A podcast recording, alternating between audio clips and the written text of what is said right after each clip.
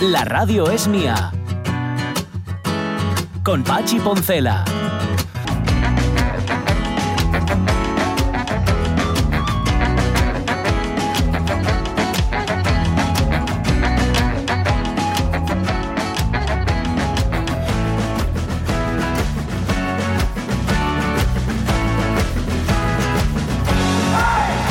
Las 11 y 7 minutos de la mañana, lo dices muy bien, Juan Manuel Rodríguez Rego. Yo solo soy un árbitro, yo no hago.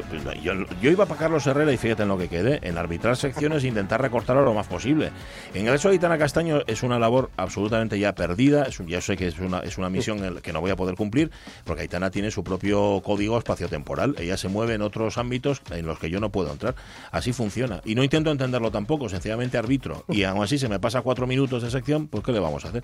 Pero bueno, dentro de lo que cabe, cuatro minutos arriba, cuatro minutos abajo. Comparados con la eternidad no son nada. Y dentro de un programa de radio, la verdad es que tampoco. Sobre todo si estamos a gusto. En un programa de radio, si tú estás a gusto, te puedes pasar cuatro minutos. No lo notas tú y el oyente tampoco. Es decir, ah, ah ¿qué hora es? A ver, también es verdad que si eso lo haces a primera hora de la mañana, le destrozas el horario a cualquiera. sí, si tú te pasas cuatro minutos a las ocho de la mañana, que es cuando alguien sale de casa, cuando se está vistiendo, cuando está sabe, por el momento en el que tú cuentas el tiempo, que esa es la hora en la que tiene que, eh, que ponerse el abrigo. Ya empezaron los deportes. Ya empezaron los deportes. Ya llegué tarde. claro, bueno, pero es que esto es ¿Eh? así. Hombre, a estas horas vamos un poco más, todos. un poco más sedes, la verdad. Vale.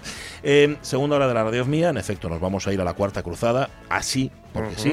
Vamos a hablar del precio del café y de otras cosas con Rubén Martínez. Tendremos tiempo para que nos contéis vuestra relación con la mascarilla.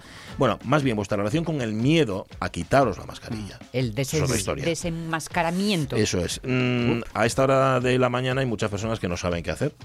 O sea, que están como indecidas. Yo el primero, ¿eh? También es verdad que lo Sobre expliqué quita y antes. pon. Yo puse la mascarilla así en plan bufanda porque tenía frío por la mañana. La puse así mm, mm, a media asta y así va bastante más abellugado. Pero me consta que hay personas que dicen, jolín, si me la quito ahora, teniendo en cuenta los niveles de contagio que hay, Sí. ¿qué, qué pasa? ¿no? Dicen, "No, pues no me voy a contagiar ahora precisamente. Queda un poco raro estas decisiones que se toman con una realidad, pero que se ponen en marcha con una realidad muy distinta. Pues sí, pues sí, cosas así. Bueno, el caso es que lo pongáis en Facebook y luego lo contamos. Completaremos la revista de presa, pero, pero ya sabéis que los miércoles dedicamos tiempo siempre para hablar de empresas. Sí. De empresas que funcionan y que lo hacen a través de Oviedo Emprende. de ideas que lo intentan, que además reciben apoyo, lo cual está muy bien, que es en estos tiempos que corren eh, un alivio, pero sobre todo son nuevas ideas que lo intentan, que a veces se tienen que tropezar por el camino, es lógico, pero que el que la sigue la consigue. Pues sí. Y el ejemplo de hoy es guapísimo. Es muy guapo en muchos sentidos. Eh, en, en uno de ellos nos afecta a nosotros. Estábamos hablando hace un momento con Omar Suárez. Omar, ¿qué tal? Muy buenos días. Gracias. Omar es ingeniero industrial, ha creado la tecnología del edificio solar de baja entalpía. Luego vamos, vas a explicarnos todo Sí, esto. por favor. Pero es que resulta que con Omar hablamos, mm, pues no lo sé, hará cuatro o cinco años, puede ser. Es probable, sí. Puede ser hace cinco años. Cuando la idea todavía estaba, ya estaba desarrollada, ya estaba funcionando. Había una idea, Sí. eh, había un concepto, nadie se lo creía Eso y es. tuvimos que hacer una casa para demostrarlo que era Eso posible es. vivir 100% Sí, de, las, de las nubes asturianas. La primera casa solar que funciona sin sol. Si vais a la web, Suntalpi, bueno, voy a leerlo muy mal, es Suntalpi con H, luego lo deletreo más. eh, No hay problema. Ahí es donde se explica. Vale, con lo cual, después de cuatro o cinco años de aquella primera entrevista, la idea, la idea funciona porque la idea sigue. Sí, a ver, se, se ejecutó el primer proyecto para demostrar que era posible vivir, como dice la web, de, las, de la energía que desprenden las nubes asturianas. Eh, Es una manera Muy de romántica, decirlo. romántica de decirlo. Eh, y en estos últimos, eh, la casa lleva construida más de dos años y medio en pruebas, lleva dos años prácticamente ya totalmente desconectada de la red, simplemente re- recibiendo la energía de, de la luz del sol. Y, y en estos dos años pues hemos crecido en el equipo, tenemos un equipazo, tenemos desde doctores en físicas por universidades prestigiosísimas, eh, ingenieros de minas, industriales, informáticos, estamos creando un equipo y al tiempo que esa tecnología que tenemos en esa casa, que es la casa más eficiente jamás construida en el mundo, la estamos modularizando para crear productos que todos podáis tener en vuestras casas. Para Vale. poder ir incorporándolo en función de las necesidades, ¿no? Eso es. Porque si no, claro, uno se lo plantea como o chaletón o nada. No, hombre. No, no, esto tiene. A ver, nosotros nacemos con, con la determinación de descarbonizar al menos la parte que nos toca, que son los edificios. Y, y ese es nuestro propósito máximo. Luego, evidentemente, también hacemos grandes chalezones, que es con los que financiamos el nuestro desarrollo, no, no queda otro. Porque, ojo, porque ese, ese chale piloto, por decirlo de alguna forma, ¿no? Eh, que dices tú, está totalmente desconectado y vive solo de la energía de las nubes, entendamos la frase. Sí. Cuidado con piscina de agua caliente mm, para que puedas cargar el coche eh, con aire acondicionado, ta, ta. es decir, que a todo trapo. Que no es que digas tú, es que como vivimos a velas, Aire acondicionado no tiene. porque no necesita. Porque no necesita. Tiene, es, Ahí, es la primera casa que tiene un sistema de refrigeración radiante sin necesidad de aire acondicionado. Esto ¿eh? es, esto es. Y luego eso sí, hacemos 15.000 kilómetros con el coche, con lo que los excedentes de la casa y la piscina, pues el 99% del tiempo está más de 30 grados, incluso en invierno. Qué lujo. Vale, voy a arriesgarme a hacer esta pregunta, Omar. ¿Cómo lo hacéis? Bueno, ¿Cómo funciona? A ver, eh, eh, lo de la baja, la entalpía no es más Sí. que energía, ¿vale? Vale. Energía, la energía, la energía en forma de calor. Eh, entonces, a ver, nosotros lo, lo que hemos creado es, imaginar, eh, todos tenéis un radiador en casa, Sí. ¿vale? Ese radiador necesita agua a 60 grados para que funcione, por decirlo de algún modo. Si no calienta lo suficiente, tú pasas frío. Vale. Vale, pues imaginaros que no- nosotros hemos convertido la casa básicamente en un gran radiador. ¿eh? Lo que pasa que no hay ningún radiador. Eh, gracias a que hemos patentado un material que es un superconductor que nos permite eh, de- eh, con agua, no a 60, con agua a 21 grados, somos capaces, por muy frío que haga fuera, la casa se mantiene a más de 20 grados. O sea, somos capaces de calentar la casa con agua fría. Bien. Entonces, como, entonces, como solo tienes que calentar el agua a 21 grados, Sí. eso lo que te permite es los sistemas de captación exteriores pueden funcionar de un modo mucho más desahogado. Ajá. Es como entre el jefe latiguero que tiene unos tíos ahí tirando, machacándoles, o no, ponerle todas las facilidades. Nosotros hemos puesto todas las facilidades para que la energía ambiental, porque el ambiente está lleno de energía térmica, eh, que es de, de baja calidad, dicen a veces, pero es que es que es súper necesaria, mucho mejor que quemar el gas, que, que sabemos que no. ¿Qué hacéis? ¿Concentrar el calor que flota por el aire? Lo absorbemos, le, le facilitamos el paso. Vale. ¿eh? De- la- hacemos que, que, mm, nuestros paneles, por decirlo de algún modo, trabajan fríos relativamente, de tal manera que absorben radiaciones solares muy pequeñas. Y todo eso está en base a la clave de que el emisor interior es capaz de emitir calor con, o frío con, básicamente la misma temperatura que quieres conseguir. ¿eh?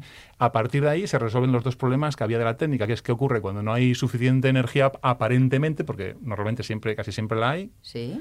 y, y luego también te, te facilita acumular energía térmica de un modo eficiente, porque con- como necesitas agua muy fría o no, mu- no, no caliente a Sí, 21 grados, sí. todo lo que calientes un agua por encima de eso o una masa ya es calor, es que has conseguido ef- fácilmente y no lo vas a perder. Porque si lo tienes que calentar mucho, Sí, lo vas a perder. claro. Si no lo calientas mucho, pues no lo pierdes.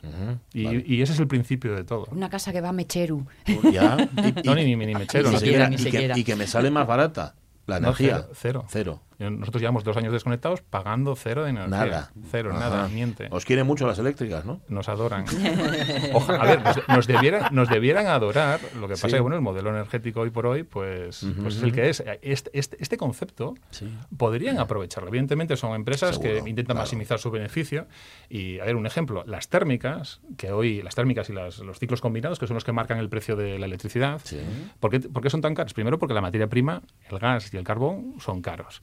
Pero luego también es porque son muy ineficientes y solo transforman en energía eléctrica menos del 50%. El resto, todo el mundo sabe eso de la energía ni, se Ni se cree. ni se, destruye. No, es que el resto lo están tirando en forma de calor al ambiente. Imaginar si, si pudiéramos recoger esa energía eh, y utilizarla con nuestra tecnología, se puede transmitir grandes distancias. Una vez, em- em- eh, aparte de- del hecho de que lo que hemos abierto nosotros, nosotros decimos que somos la casa que funciona sin sol. Podemos co- coger energía suficiente de los cielos nublados. Pero, Ahora, imagínate que la tarde sea soleada. bueno, eso ya ahí sobra por, todo, sobra por todos lados. Ese es el día que calientas la. Refulgente la, la casa.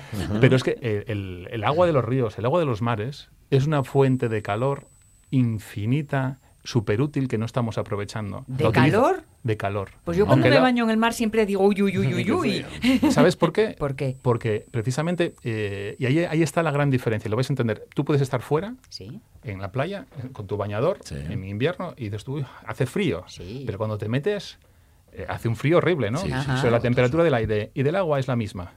Ah. El agua tiene la capacidad de robarte calor Mm. Mucho más rápido. Vale. Y eso es, el- ¿Qué es eso, lo que eso- hacéis? eso es lo que hacemos nosotros. Claro, claro. Eso es lo que hacemos nosotros. Mm. El- tú, eh, es mucho más fácil coger energía del agua que del aire. La aerotermia, habéis, habéis oído hablar de ella, es un Sí. sistema. Nosotros hacemos una especie de aerotermia, pero que en el peor de los casos es el doble de eficiente. En el peor de los casos, en, en día nublado. En el día que sale el sol o que puedas coger un recurso de agua del que tú puedes extraer ese calor de una manera muy fácil, pues eh, por tres, por cuatro. ¿Y todo esto cuesta muchos perres? Pues, pues eh, cada día, mira, eh, hace dos años, tres años, todo el mundo me pregunta, ¿y esto en cuánto se amortiza? ¿Esto en cuánto se amortiza? Claro, la gran es pregunta. que hace tres meses que no me lo pregunta nadie.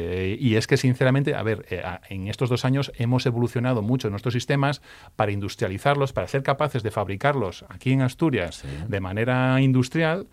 Eh, al tiempo que bajamos radicalmente sus costes y, y lo- hacemos pues pues eh, accesible a todo el mundo en eso estamos Eh, estamos hablando que una, in- una implementación nuestra podrá estar podrá estar muy pronto por debajo de los 100 150 euros el metro cuadrado. Claro, pues yo para un casoplón igual no me da, para hacerme el casoplón entero, pero para incorporar ese sistema a una casa que ya exista, Y esa es la clave. A ver, esa casa es la casa más eficaz Sí. jamás construida, pero lo importante es que contiene la tecnología para descarbonizar y bajar los costes energéticos de absolutamente todas las casas. Bien. Porque eh, se han planteado los objetivos del 2030, de 2050, de, y, y hasta ahora la única opción era aislar, aislar, y aislar está perfecto. Nosotros somos los mayores promotores de aislar, pero es logísticamente imposible reaislar adecuadamente todo el parque de viviendas. Vale. Es logísticamente y, y técnicamente imposible. Sin embargo, cambiar los emisores, cambiar los radiadores por unos emisores Ah. eh, mucho más eficaces y cambiar las calderas por unos sistemas de bomba de calor, origen aire o otro origen hídrico o solar, eso sí que es mm, factible logísticamente y económicamente tiene un retorno pues muy bajo. Estamos haciendo proyectos ahora con retornos por debajo de 5, cercanos a 10, a- a- perdón, por debajo de 10, cercanos a 5 años en algunos casos. Es cuestión de dimensionar, no ir a máximos, Sí, sino sí, sí. dimensionar la, pues oye, lo, lo que todo el mundo busca. Oye, yo quiero La lo justo para que, me, para, que me, para que me baje el coste, que con esa Claro. inversión baje, pues llegar a facturas pues que asumibles. ¿no? Este, este chale piloto del que hablamos, ¿dónde se puede visitar? Bueno, el- a- estuvo durante un año totalmente abierto a visitas masivas, ahora ya la- las tenemos un poco más reguladas porque... Porque es tu hogar. Es mi hogar, sí, pero bueno, sí- seguimos haciendo alguna visita comercial, la- lo utilizamos como, como expositor y, y ahora, claro, tenemos que dedicarnos a trabajar en, en crear todo esto. Si, si seguimos la- la- lo que es la apertura, no, no vivimos de la Sí. gente que nos visita. Pero estamos en la zona rural de Oviedo. Estamos en, sí, el principio de la zona rural de Oviedo, vamos, eh, detrás tenemos unas vacas eh, y, y hay un ecosistema... Qué buena foto hace ese conjunto, ¿eh? Es bueno, es perfecto. Claro, claro. Perfecto. Ana Gracia Suárez Viñas, ¿cómo estás? Hola, buenos Un días. placer tenerte aquí, técnico de desarrollo rural del Ayuntamiento de Oviedo. Eso está muy bien, ¿verdad? Lo, lo que decía Sonia, que, que una idea tan novedosa, tan tecnológica, además se aplique a una zona rural. Sí, sí, interesantísimo, desde luego que sí. Oye, me has venido acompañando a, a Omar, pero además tú quieres mm, recordarnos que este viernes tenéis una, una jornada sobre empleo y emprendimiento justamente en zona rural, ¿verdad? Sí, sí, eh, concretamente. Hay un interés desde el área de promoción económica y empleo del Ayuntamiento de Oviedo en un poco llevar los programas que se vienen realizando de forma habitual en la zona urbana, acercarlos a la población rural. Entonces, para ello hemos diseñado un programa de acciones que se van a desarrollar durante los durante abril y mayo Sí.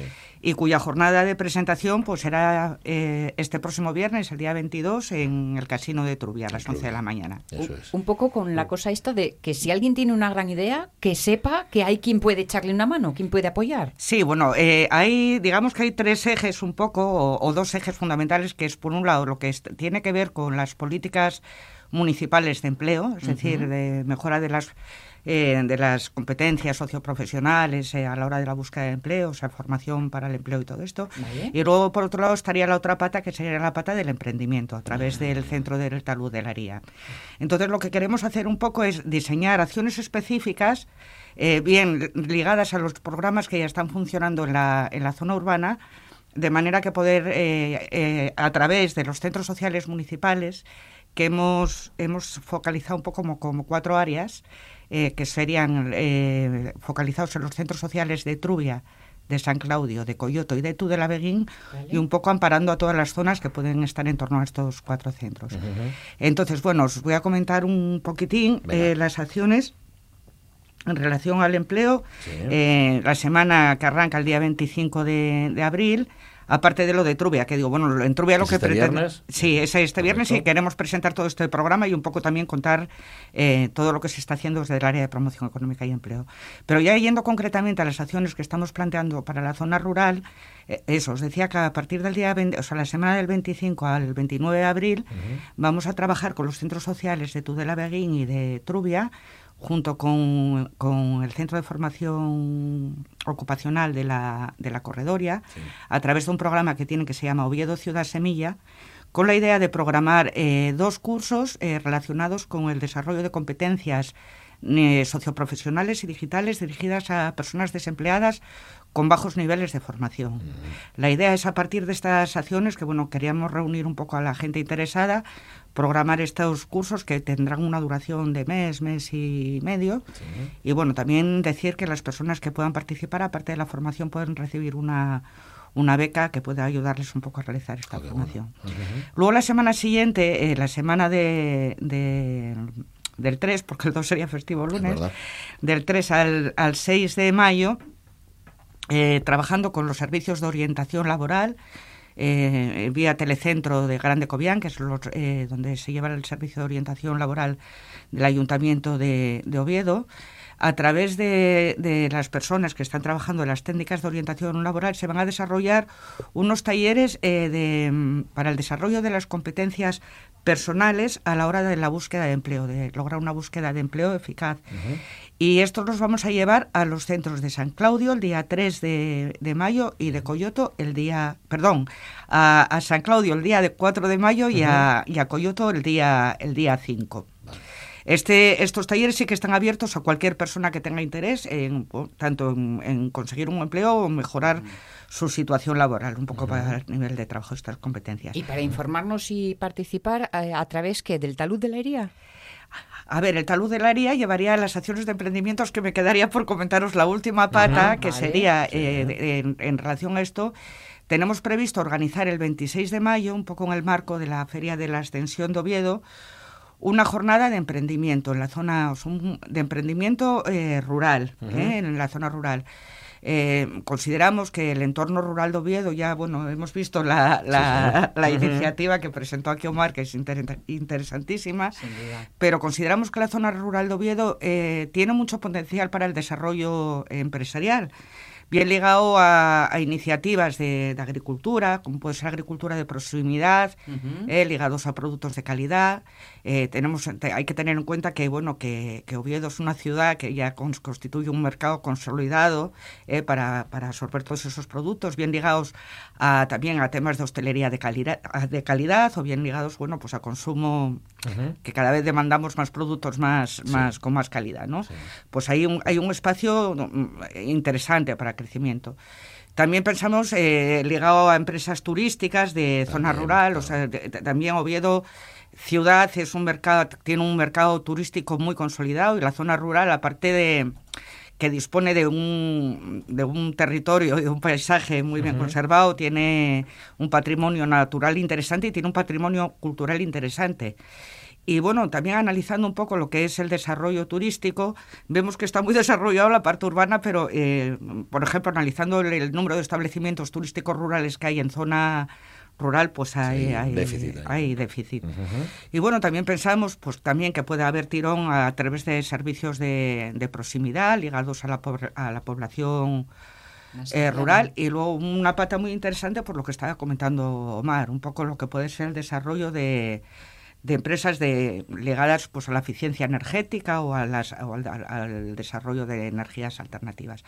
Bueno, pues en este sentido, es el día 26, eh, tendremos, estamos organizando, todavía no hemos cerrado el, el programa, pero bueno, tenemos idea de hacer eh, una jornada que tenga una parte un poco expositiva, eh, pues un poco animando eh, a proyectos empresariales y luego queríamos tener otra parte también expositiva donde las empresas puedan tener un espacio para, o sea, empresas o bien que están ubicadas en el territorio rural de Oviedo que puedan tener un, un significa, o sea, tener una significación en cuanto al desarrollo, como puede ser, por ejemplo, Suntalpi Sí.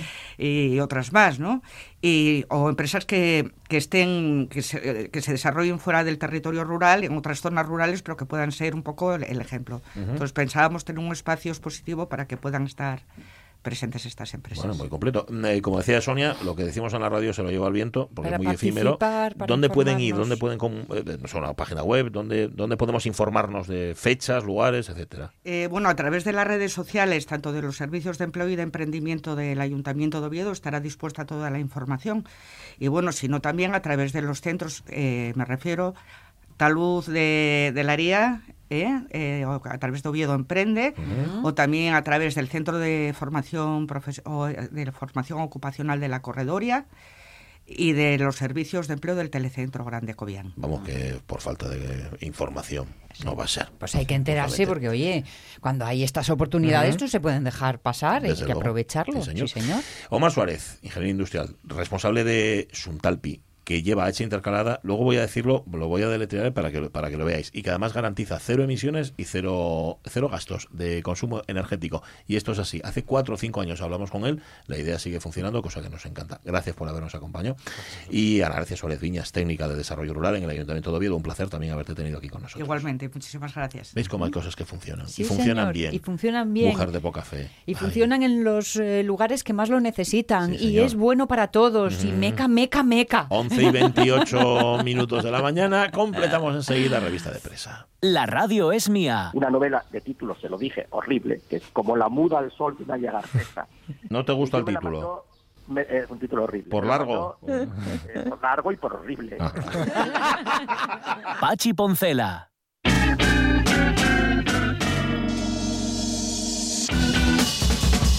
Ah, teníamos a Jorge Alonso tomando nota de todo esto que Sí, sí. nos estaban contando, y, pero estás ya preparado, ¿no? Estás ya listo para, Sí, sí, sí, sí, por para la supuesto. acción. Muy bien, vale. eh, habíamos contado, ay, ese hermoso homenaje a un- en un momento tan triste a Cristiano Ronaldo allí en Anfield, eh, lo- la grosería de este señor, de Mar, de Miguel Ángel Rodríguez, con la periodista Andrea Ropero.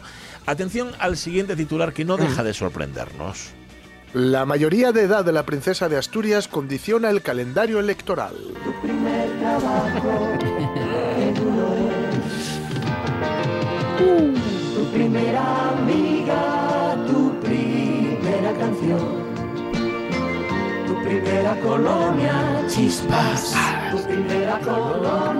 ¿Me puedes explicar esto, Chispas? ¿Me lo, me lo explicas, por favor? Bueno, Su pues es primer que trabajo, eh, ¿no? Sánchez, Pedro Sánchez, el, eh, el presidente, Sí. insiste en convocar, insiste, eh, porque es muy cabezón, Sí, insiste en convocar las, las elecciones generales en diciembre de 2023. Sí. Nadie se asuste, ¿eh? Bien. Este año no, el que viene. vale.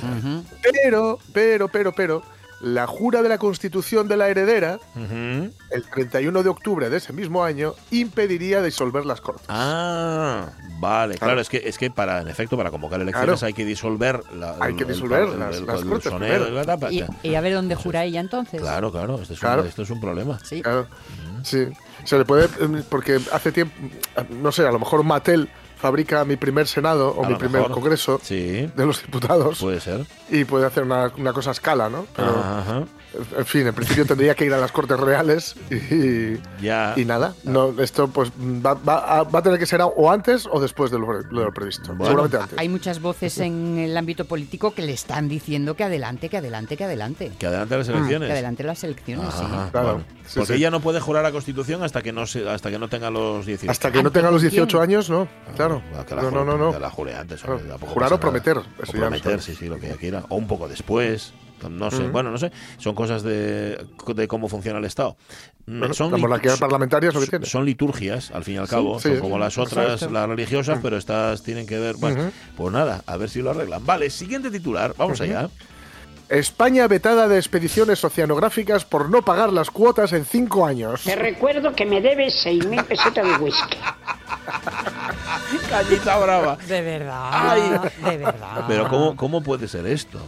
Eso es, esto es cierto, ¿eh? Recordemos que todos los titulares son rigurosamente Todos, ciertos. todos, todos. El consorcio europeo que financia investigaciones de perforación submarina ha suspendido la participación de científicos españoles. Estas campañas son fundamentales para estudiar el cambio climático o riesgos geológicos. Pero esto. Y, y ya no cuenta con, ya veta las Sí. expediciones oceanográficas españolas, o mejor dicho, la participación de España en estas expediciones, Sí. porque le debemos cinco años de cuota. De Ajá. verdad. Pero esto es porque alguien se le olvidó, me Sí, da la impresión. sí. Claro, porque yo. No lo dudéis. No fue por mala No lo fe, no fue por mala fe. Fue porque No, se no, me no. olvidaba tributar. Pero si todo español pusiera una peseta, Claro. ¿eh? Eso es. Pues algo así. Eso es. Joder. Le debemos 6.000 pesetas de whisky a las, a las expediciones oceanográficas Sí, sí, sí. y no nos dejan ir. Ahora O sea, estamos ten- castigados. Tenemos una deuda con la sociedad, con la sociedad oceanográfica en concreto. Cinco años de cuotas, o sea, 60. sí. Tengo la curiosidad de cuánto será la cuota. Ya, pues igual cuatro Porque, perras. porque igual son, exacto, igual no es ahí una gran Al cambio, cuestión. al cambio, es decir, a, a lo que vienen siendo los presupuestos de este tipo de historias y, Ajá. en fin, la- el- en el nivel en el que nos movemos, seguro que es nada. O sea, sí, sí, baratísimo. sí, sí, sí. Pero no sé, Pero vamos, también os aseguro que esto es un. Pero no lo ibas a hacer tú. lo típico, ¿no? Sí, sí. Ah, y es que esto era de, lo- de este otro departamento que... Claro, es que yo. Esto era cosa del asesor de- del. de- del jefe del asesor de, de tributos de no sé qué, de no sé qué, yo soy el ayudante. Es como el otro día, eh, yendo hacia, hacia un lugar que no diré para que nadie tal, Bien. eh, me encontré con, eh, bueno, unos, unas piedrinas un- que habían caído de la carretera Ajá. y estaban señalizadas con unos triángulos. Que digo yo que igual cuesta lo mismo quitarlas. Ya, no sé. Ay, ay, ay. Ay, ¿no? me Pero claro, está el, el equipo de señalización y el equipo de quitación. Claro, claro. Uno que señala de des, desseñala el otro. También os digo que prefiero que no nos dejen ir por no haber pagado la cuota a que porque nuestras propuestas de investigación no calen lo suficiente. ¿eh? Calen, calen. Ya, ya, pero si no pagan la cuota, mm, imagínate cómo estarán nuestros proyectos de investigación. O sea, no, no pagan la cuota de las, para las expediciones como para estar financiando proyectos investigadores. Vamos, ni de casualidad. Ay, ay, ay. Mira, pero mira, la siguiente noticia que tiene que ver también con el mar casi que Sí. nos consuela. Venga. Surf para perros, dos puntos. Salinas será la pionera del primer campeonato de Europa. Déjame vivir. Em, Esto es, es lo que dice Toby. sí, deja- déjame vivir. Encima de su tabla. Ajá, ajá. Claro, un día le llevan al cine, otro día le llevan a hacer surf. Está Toby con unas ganas de ir a oler, oler- de ir a oler culos al parque. Sí, señor. Culos caninos. y arrimarse a todas las farolas. Eh, Claro. En fin, la organización dice que tiene como objetivo un primer granito de arena para convertir el evento en un clásico. Ajá. Y en la foto sale un perrín haciendo surf. Yo me imagino que los hará que les encante, y los habrá que. mm, perrinos, digo. Y los hará que digan, quítame esa tabla de planchar, ¿no? Claro, claro. Yo ya dije el otro día que todavía no me lo solucionasteis cómo llevan la tabla los perros. Si la llevan debajo del brazo o la llevan en la boca. Sí, sí. O la llevan arrastrando. Llevarán el, este, el invento, ¿no? El aparato, como se llama. el de, el que se pone normalmente el, va, va al tobillo, que es para que no se te vaya la tabla, pero Sí. no, se- no se lo pondrán el collar. Supongo que algo así, no sé. Bueno, si Hay si mucho gracias, vídeo en YouTube de perro surfista. Sí, ¿eh? Mucho. Sí. Ajá, ajá. Surfista Pero yo he visto algún vídeo en. YouTube de perro surfista aterrado. ¿Sí? Puede ser. De gatos Sacadme surfistas, de a aquí. que no habéis visto ninguno. No. Bueno, se te saca los ojos. Pero vamos, hombre, vais a poner El gato es más bien rumbero. Ah, y me sí, refiero a la rumba. Ah, que, Sí. ah, de rumba de la máquina que, Sí, sí. que limpia. Aquí en, en casa es su archienemiga, simplemente la, la oyen y se, primero se acercan, pero si se acerca mucho la, la rumba echan a correr. Ajá, no le gusta Porque la hay rumba, mucho entonces, viajante on the rumba. Ah, será eso. Bueno, y el último titular, vamos con él. Descubren una forma inesperada de detectar tsunamis. Dos puntos. Los rayos cósmicos. Rayos, rayos, rayos, así vamos, ¿sí?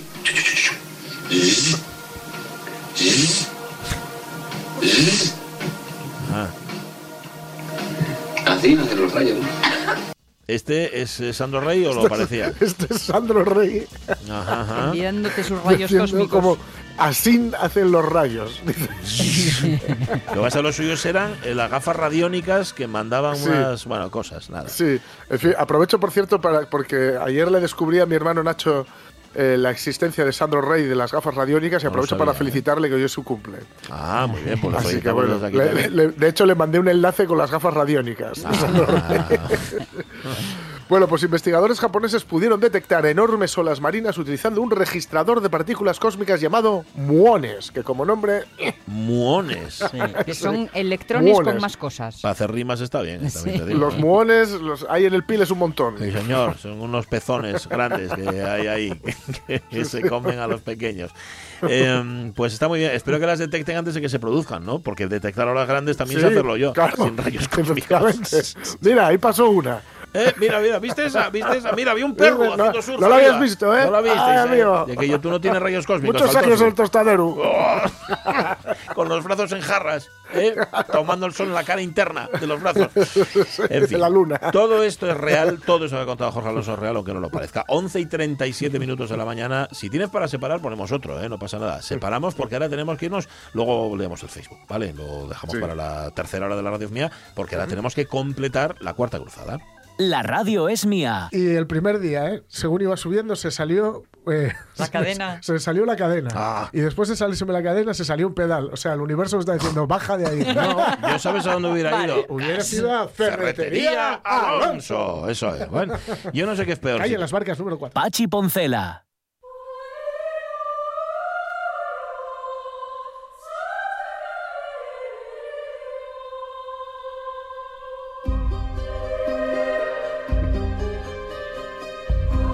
Eh, ¿Dónde lo dejasteis ayer, por cierto? ¿A qué altura? ¿Había salido ya? por Pues cierto, la cruzada? estaba zar- zarpando, estaban ¿eh? marchando, Eso es. estaban marchando justo de, de Italia, pero ya sabéis, digo por sintetizar, no hacia Tierra Santa, sino hacia Constantinopla. Ajá. Bien. Porque, bueno, por, por recordar un poco lo que había sucedido, la, la cosa es que eh, la, la cruzada, la cuarta cruzada, después del fracaso de la tercera, que es la de Ricardo Corazón de León, donde no, no consigue arrebatarle Jerusalén a Saladino, Saladino, Salahadín, que es un nombre árabe, eh, permite el paso de los peregrinos, etcétera, pero mm, desde, bueno, desde Europa está muy, el Inocencio, el Papa Inocencio III está muy, muy cabezón con lo de que hay que recuperar Tierra Santa. Ajá. Eh, hay unos cuantos príncipes, sobre todo alemanes, que también insisten en ello. Eh, sus- el gran Federico Hohenstaufen había muerto en, en la cruzada anterior y bueno. Al final, ¿qué es lo que ocurre? ¿Qué pasa? Que acaba siendo, acaba afectando a la cruzada la política interior o la política de, que tiene que ver con el Imperio Bizantino, que había sido donde Alejo Comneno había sido depuesto y eh, bueno, pre- precisamente pues lo que hacen es convencer a, a los cruzados de que antes de ir a Egipto, porque iban a ir a Egipto primero Sí. y luego ir subir hacia, hacia Tierra Santa, pues que pasen por Constantinopla y que entonces el dinero que los cruzados le deben a Venecia, a la Serenísima, que era quien les iba a llevar en barco, se lo paga, lo- se lo paga Bizancio y además les da hombres para ir a la cruzada, ¿no? Así que. Deciden parar primero en, en Bizancio. Sí. Eh, antes habían atacado, habían tomado la ciudad de Zara.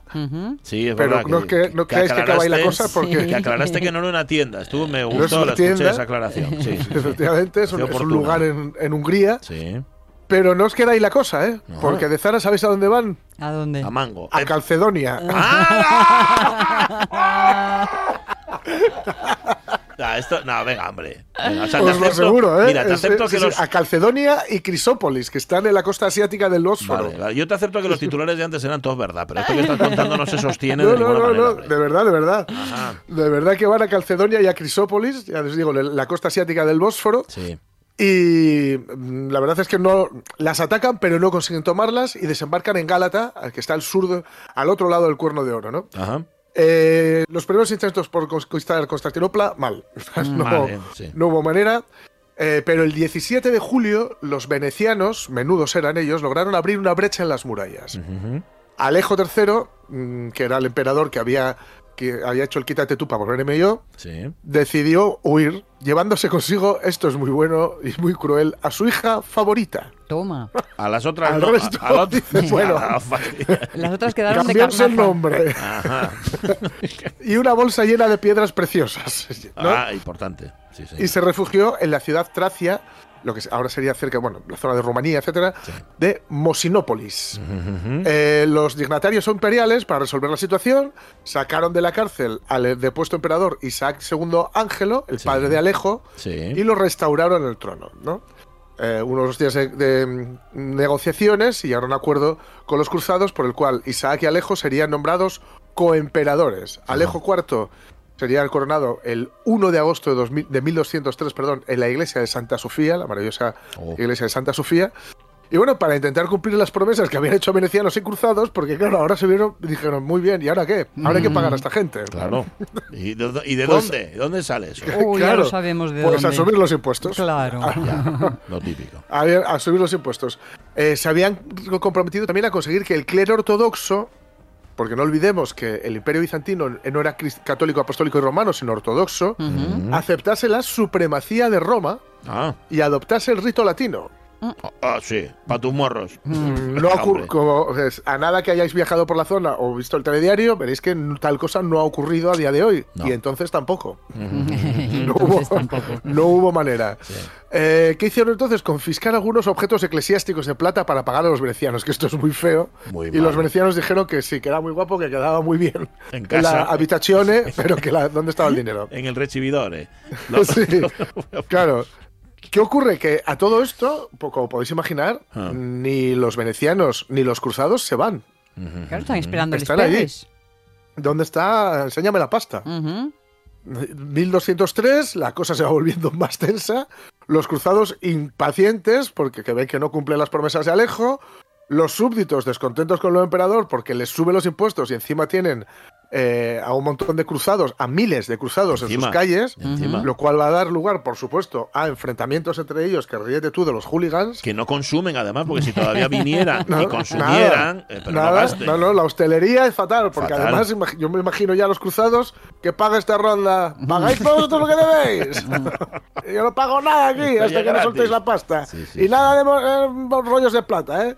En fin, el yerno de Alejo III, que también se llamaba efectivamente Alejo, se Sí. convirtió en, la en el cabecilla de los descontentos. No quiero ver yo las cenas de Nochebuena de esta gente. ¿eh? Bueno, bueno, bueno, bueno. Aparte que Y también el- debía ser difícil saber con quién iba cada uno en cada momento, ¿no? Era muy complicado, Sí, era muy ¿eh? complicado y como ya dije ayer, se sabía quién había perdido porque no tenía ojos. Ah, sí. eso lo identificaba era muy de sacar los ojos, sí. Sí, sí, sí, sí. Eh, en enero de mil- de 1204, o sea, después de un año casi estando allí los cruzados, este Alejo, el que se había convertido en cabecilla de los descontentos, organiza un tumulto, ¿vale? Ah, No tuvo muchas consecuencias, organizar un tumulto parece un oxímoron, pero se puede hacer. porque, oye.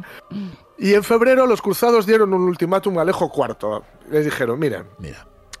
Alejo. chaval. Eh, Bizancio para un ratín está bien, pero resulta que llevamos ya un año y pico fuera de casa. Eh, a ver cómo se lo explico yo esto a mi mujer. No, mira, es que fuimos primero a Venecia y luego a, a- a Bizancio, pero no ibais a recuperar Jerusalén. Salaos. Sí, se lió la cosa. Eh, no había manera. Sublevación y tras algunas vicisitudes se entrona al Alejo que encabezaba tumultos, Sí. Alejo V, Ah. y Alejo IV fue estrangulado en la mazmorra Ah. y su padre Isaac II murió poco después en prisión, Madre imagino mía. que de causas no naturales. Ah. Aquí se, se, se- se fulminan No. a lejos, pero en Por un su- minutín, ¿eh? Vamos, en cuatro vamos, frases. Ríete, ríete de los sopranos, ríete de, de Y- Wire, y, ríete la de todo. duda, vamos. y la duda es si asesinabas al Alejo correcto Sí. o te Claro, estabas cargando ¿cómo te llamas? Alejo, vaya por Dios, ya me habían, ya me habían avisado de esto. Esto podía pasar. Carne entre los dientes. Oye, ¿tú te crees que vas a acabar esto hoy? No es verdad. ¿Tú te Yo crees creo que sí, hombre. Bueno, anda, inténtalo, venga, va. Mira, mira, en marzo los cruzados empezaron a deliberar, deliberar sobre qué convenía hacer. Sí. Eh, se decidieron a tomar la, la- la ciudad por la fuerza, Venga, colocar va. al trono a un emperador latino, es decir, ya no uno griego, es decir, ponemos No, uno de los nuestros uno de los sí, y a correr. Y luego, claro, pero esto hasta ahí llegaron al acuerdo, hacemos esto, pero luego, ¿a quién? ¿A quién ponemos? Ah. ¿A quién está. ponemos? Ahí está. Eh, el jefe de la expedición, Bonifacio, no le veían bien los venecianos. Finalmente se decidió que se formara un comité electoral. Uy, uy, uy, formado por seis delegados francos y seis venecianos que eligieran el emperador. Pero primero había que tomar la ciudad.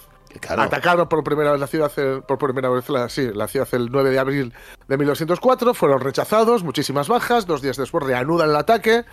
Abren una, brecha en la muralla en el barrio de Blanquerna.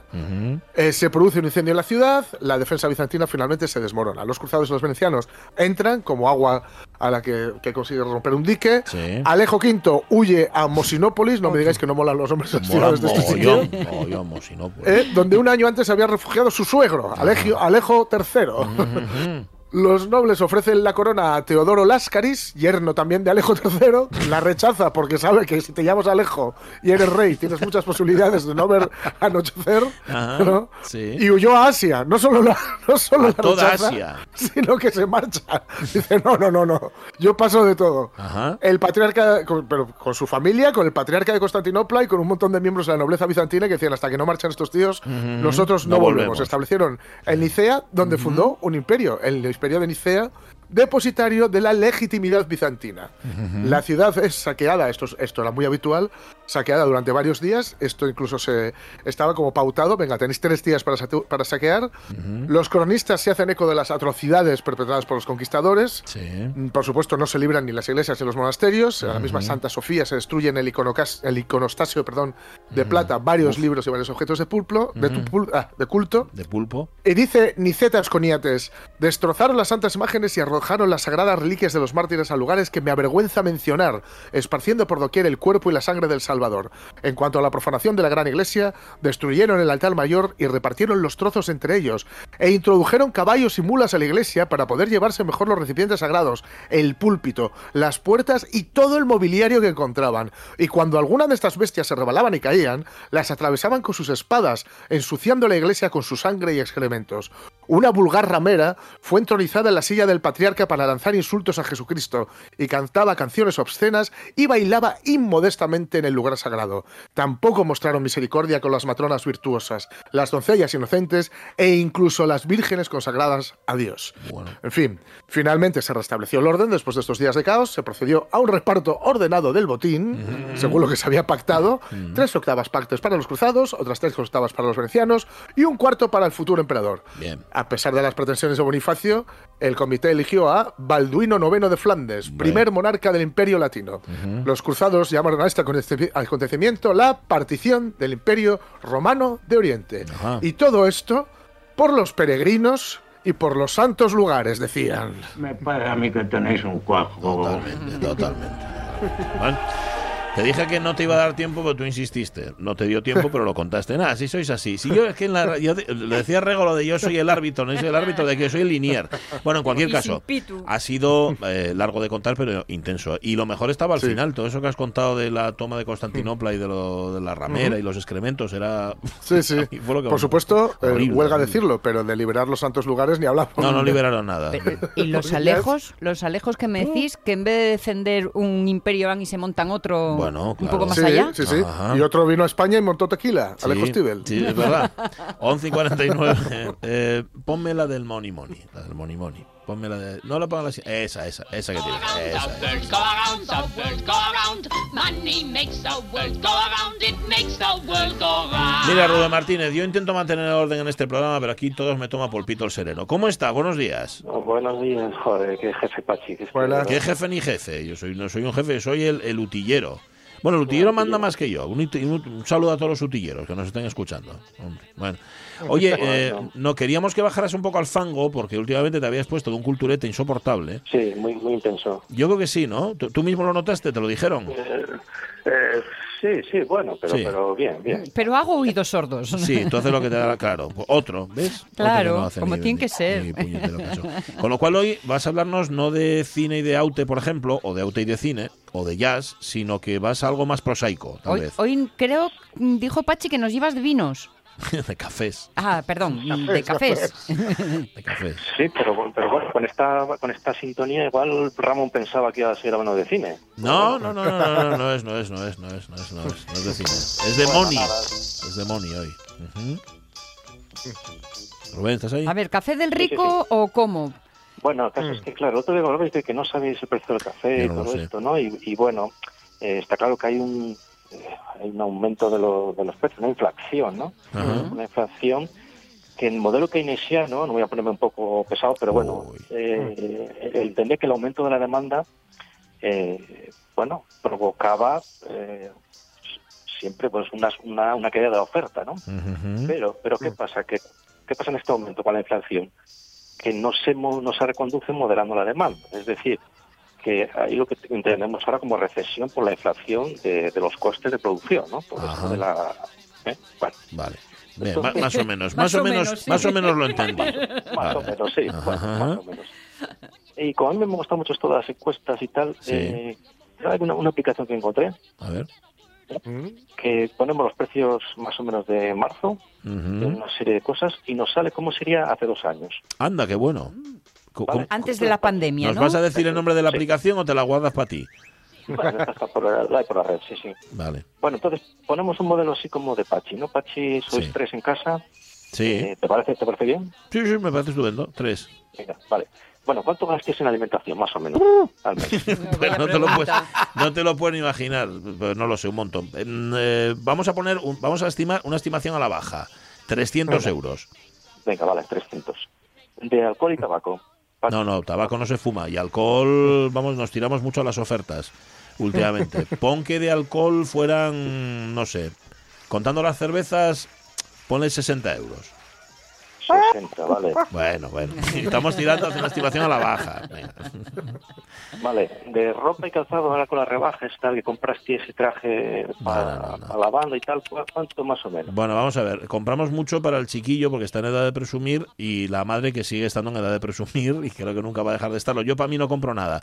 Pero bueno, ponle, como hay que comprar cosas para el chiquillo, ponle 150 euros. 150, vale, Venga. con las rebajas y esto. Bueno. Con la rebaja, sí, sí, sí. De alquiler hipoteca, alquiler, bueno, no importa, alquiler hipoteca, lo que tengáis. Hipoteca, 500 euros. 500, vale. Sí. De gastos del hogar en general, ¿no? Me refiero, pues, yo qué sé, el limpiador, eh, cosas, productos de limpieza, tal, cosas. Cosas de limpieza, mira, eh, los tenemos en el fre- debajo del fregadero y parece un muestrario. O sea, llega ahí el señor Don Limpio y le da un ataque. O sea, se pone malo de, de ver aquello. Pues tener- no sé, gastamos mucho. Ponle 60 euros. Venga, 60. Aquí viene lo gordo, ¿eh? electricidad. ¿Cuánto calculas este mes pasado? No lo sé. Te puedo decir el gas si quieres. que, que fueron 160 euros así por la cara.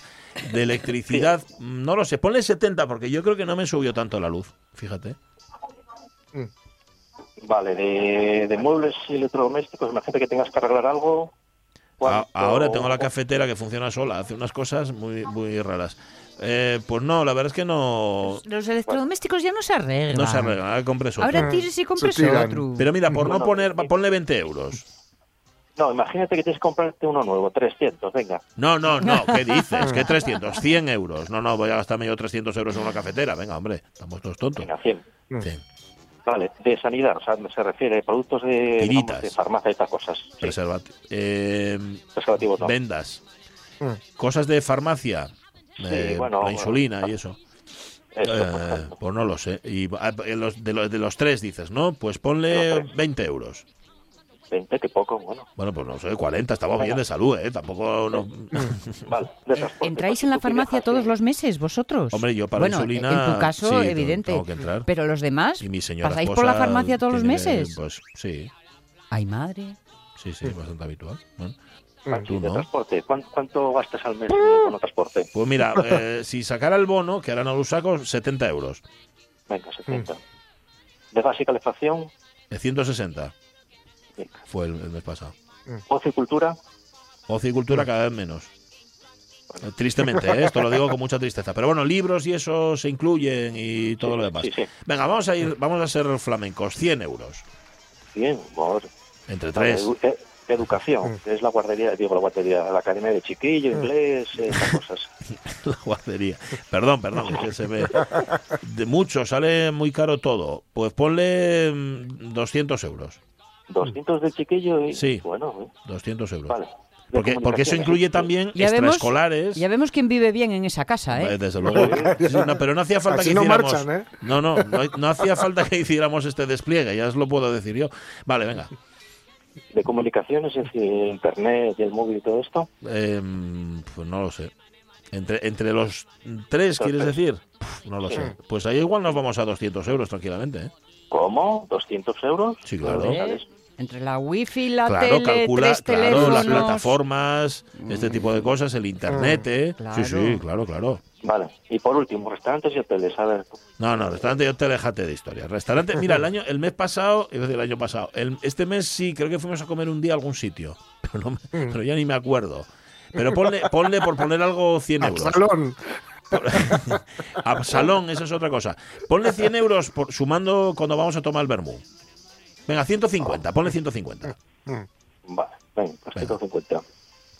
Oye, estoy haciendo aquí un striptease financiero y económico. Bueno, pero es un poco al de Value, ¿eh? No te preocupes. Ya, bueno, entonces. ¿quieres ver los resultados? Pachi, Sí, sí, estoy, Jorge? eh, estoy encantado. Sí, sí, sí. Vale. Alimentación 300 en el, en el 22, en el 20 serían 280, es decir, un Bueno. 7%, 7% más. Vale. Alcohol y tabaco serían 60, dijiste, pues 58,62. Bueno, Nah. Bueno, más un 1%. vale, tampoco mucho eso. De Vale. ropa y calzado hubieras pagado en el 20 143 euros, Ujú. más 6%. Sí. De alquiler hubieras eh, pagado en el 20 492, es decir, más un 7%. Bueno, eso está, eso está Eso aquí. es, un- es un poco al revés, Es ¿no? un poco al revés, en euros. efecto, porque todavía siguieron bajando los tipos de interés. Ahora no sé lo que va a pasar, Sí. con lo cual, bueno, sí, pero más o menos se mantiene. Tampoco es que sea mucha la diferencia. Y ya están anunciando que los quieren subir. Sí, o sí, sea lo que sé, lo sé. atención, atención. Me consta. Sí. Bueno, gastos del hogar, habías dicho 60, pues bueno, eh, pagarías eh, en el 20, pagarías más, en realidad. No, pagarías, perdón, ahora pagarías un euro más. Un euro más, bueno, Sí. vale. De electricidad, aquí en el gordo, Sí. pagaste 70, en el 20 pagarías 40 euros, es decir, más Madre, 29 euros. madre mía, vale. Sí, inflación 74%. Madre mía. Qué bárbaro. 70, ¿Has dicho 74%? Sí, sí, sí, claro. Sí, sí, de la inflación, en porcentaje. Guay. En- y en bolsa de electrodomésticos, decías 100, pues eh, bueno, más, me hubieras pagado 95 en el 20. Ajá, Vale, 4 euros más 4,2%. vale. En sanidad pagaste 20, bueno, ahí en el 20, en el 20 siguen 19,6. Bueno, tampoco hay es poco, poca cosa, sí. Ajá, o sea, estamos viendo que lo que más se se encareció fue la energía, eso está claro. Sí, energía y sí, sobre todo de calefacción, claro. Ujú. En transporte, bueno, una subida de 6 euros más. Me estás pagando. Mm, Más Muy, 10% de inflación. muy vinculado a lo de la energía, También, claro. claro. Por eso. Sí. Y en gas y calefacción habéis dicho 160 Fue lo que y en el 20 hubieras pagado 135 euros, es decir, más 24 euros Ah, y un 18,2%. pues yo esperaba que hubiera sido que la diferencia fuera mayor, fíjate. Sí, Un porcentaje mayor ahí. Ya. Curioso. Vale, vale. Venga, remata lo que te queda un minuto. Vale, pues nada, en, en restaurantes y hoteles eh, más, más 5 euros nada más, fíjate. Vale. Y en comunicaciones, pues eh, estás pagando menos ahora, menos 9 euros. ¿Ah, sí? Ah, Y en educación pagas un euro más solo. Un euro más. No horticultura más o menos igual, Sí. más 0,89. Ajá. Así que bueno, estamos viendo que sí, efectivamente Vale, ha, La- ha subido todo, pero sobre todo ha subido la energía. Y eso Y arrastra. la cultura no, lo único la que cultura no. no. No deja de ser Bueno. curioso. Ya, ya, ya, ya. Bueno. Tampoco Pero- es que haya pero- habido mucha en estos dos años, claro. En por, mi casa, por desde la luego. falta de actividad, En mi me ha habido una falta de cultura generalizada. No, hombre, que muchos gastos que se quedaron Bueno, en el oye bolsillo. Rubén, la semana que Los viene Atila. la semana que viene lo hacemos contigo, ¿vale? Con, con tus gastos. ¿Te parece? Vale, haces tú el striptease, ¿eh? Si no te importa. Bueno, Vale, vale. hoy ha sido un placer, gracias por encarecerme la vida. Venga, las, las noticias de las 12, vámonos.